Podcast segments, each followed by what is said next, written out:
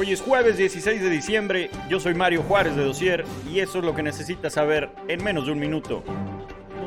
Ya no hay corrupción en el Poder Judicial. Al menos eso afirmó ayer Arturo Saldívar al rendir su tercer informe como presidente de la Suprema Corte.